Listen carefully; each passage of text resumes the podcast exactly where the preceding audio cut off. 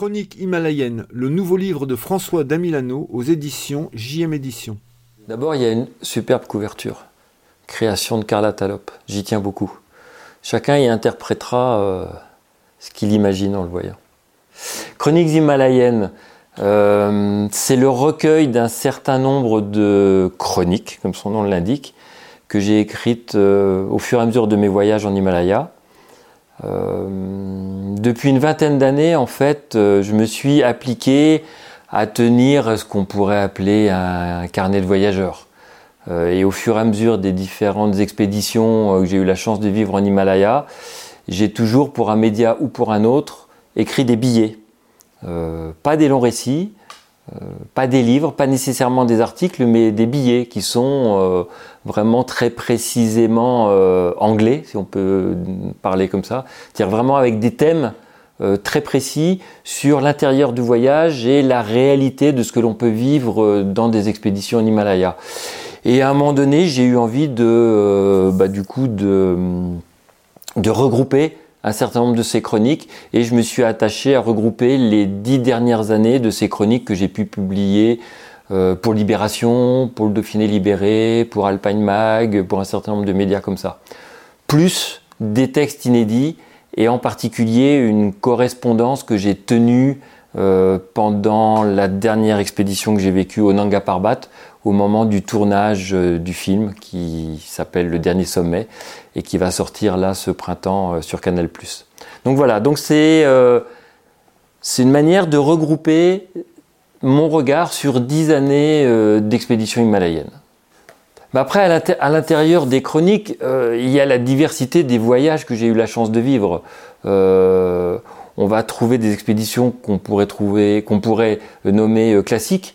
Il y a l'expédition que j'ai vécue à l'Everest en 2014, il y a l'expédition que j'ai vécue au K2 en 2016, donc sur des sommets euh, très emblématiques, dans des cadres euh, très particuliers, puisque c'est au sein d'expéditions guidées.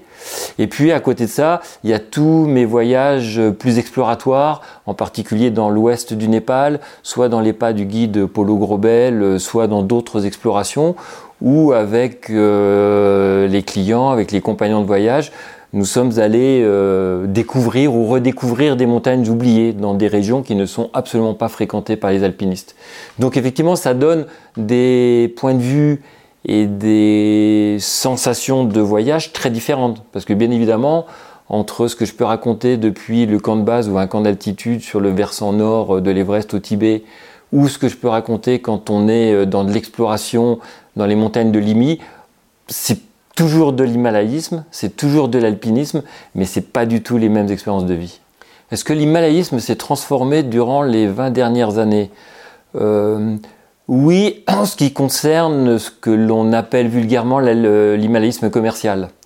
Euh, ces 20 dernières années, il y a plusieurs phénomènes sociologiques et économiques qui se sont euh, imposés à nous. Euh, il y a la réappropriation des montagnes par les pays, et en particulier par les Népalais. Euh, ça veut dire qu'aujourd'hui, le business sur les voies normales des 8000, il est tenu essentiellement par des agences népalaises, et les agences occidentales sont quasiment sorties du business. Donc là, il y a, il y a vraiment un basculement sociologique et économique qui est extrêmement fort. Il y a une réappropriation territoriale. Il y a ce que j'appelle la décolonisation de l'himalayisme.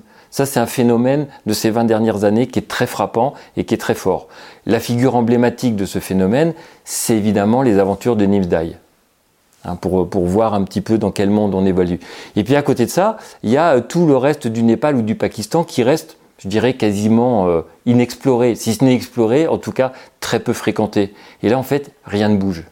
Donc c'est assez étonnant de pouvoir vivre euh, de manière euh, comme ça successive des expériences dans des milieux qui sont aussi différents que celui d'un moment qui va focaliser une forme de commercialisation et de marchandisation de la montagne, et puis le reste des territoires de l'Himalaya qui sont complètement oubliés.